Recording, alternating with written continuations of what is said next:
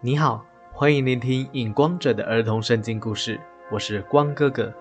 今天要讲的是《出埃及记》第一章第一节到第二章第二十一节。摩西，以色列一家共有七十人，从希伯伦下到埃及，住在歌山地。七十一年后，约瑟死了，享年一百一十岁。在约瑟管理埃及地的时候，以色列人事事顺利，生养众多。约瑟死了之后，又过了将近两百八十年的时间，埃及后来的新法老已经不知道约瑟是谁，又因为埃及人本来就是非常不喜欢牧羊的人，对于住在歌山地众多牧羊的以色列人更是厌恶。法老就对百姓说：“看呐，这以色列人比我们还多，又比我们强盛。来吧，我们让他们去做苦工，加重担在他们身上，恐怕他们又多了起来。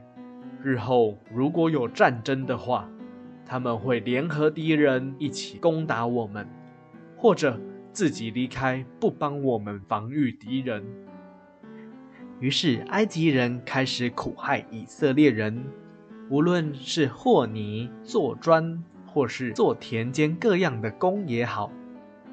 但是，越加苦害他们，以色列人却越来越多。法老见这计谋没有成功，就把希伯来人的接生婆叫来。法老对接生婆说：“你们为希伯来妇女接生的时候。”如果是男孩的话，就把他杀了；如果是女孩，就让他活着。我会大大赏赐你们的。但是接生婆敬畏神耶和华，并没有按照法老吩咐的去做，仍然存留男孩的生命。法老知道后，很生气地对接生婆说：“你们为什么还存留男孩的生命呢？”接生婆对法老说。希伯来妇女和埃及妇女不一样，因为希伯来妇女本身就很健壮，我们还没到，他们就已经把小孩生出来了。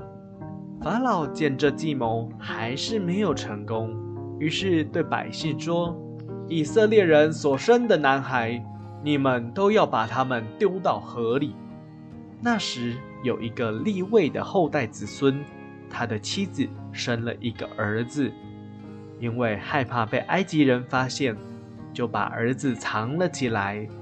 三个月后，不能再藏了，那妇女就取了一个蒲草做的箱子，抹上石漆和石油，将儿子放在里面，把箱子卡在河边的芦堤中。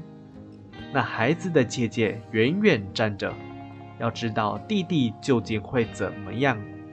这时，法老的女儿刚好来到河边洗澡，她看到芦堤中有一个箱子，就叫一个婢女去拿来。法老的女儿打开箱子，看见是一个婴孩，就说：“这是希伯来的小孩，真是可怜呐。”孩子的姐姐看到箱子被法老的女儿捡起来。就跑过来对法老的女儿说：“我去希伯来的妇女中叫一个奶妈来喂你奶，这个孩子可以不可以？”法老的女儿说：“可以。”孩子的姐姐就去叫母亲来。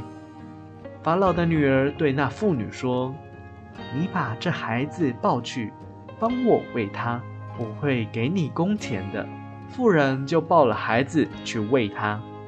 一直到孩子断了奶，妇人才把孩子带去法老的女儿那里。法老的女儿把孩子当作是自己的儿子，给孩子起名叫做摩西，意思是说，因为我把他从水里拉出来。当摩西四十岁的时候，有一天他到希伯来人住的地方去，看到希伯来人的工作非常的重。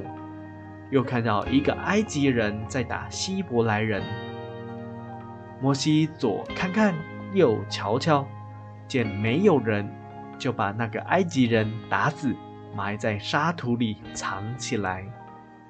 第二天，摩西又来到了希伯来人住的地方，看到两个希伯来人在吵架，就对那个欺负人的说：“你为什么要打你同一族的人呢？”那个人对摩西说：“是谁叫你做我们的首领，还是审判官呢？难道你是想要杀了我，像昨天杀了那个埃及人一样吗？”摩西听到这话，便害怕地说：“昨天把埃及人杀了的这件事，要是被法老知道，就糟了。”果然，法老听到摩西杀了埃及人，便想杀摩西。于是摩西就逃到了米甸，躲避法老的追杀。摩西在草原上看到一口井，就坐在井旁边休息。米甸的祭司有七个女儿来打水，打满了水槽，准备带他们的羊群来喝水的时候，其他的牧羊人很凶的把他们七姐妹赶走了。摩西却起来帮助那七个女子。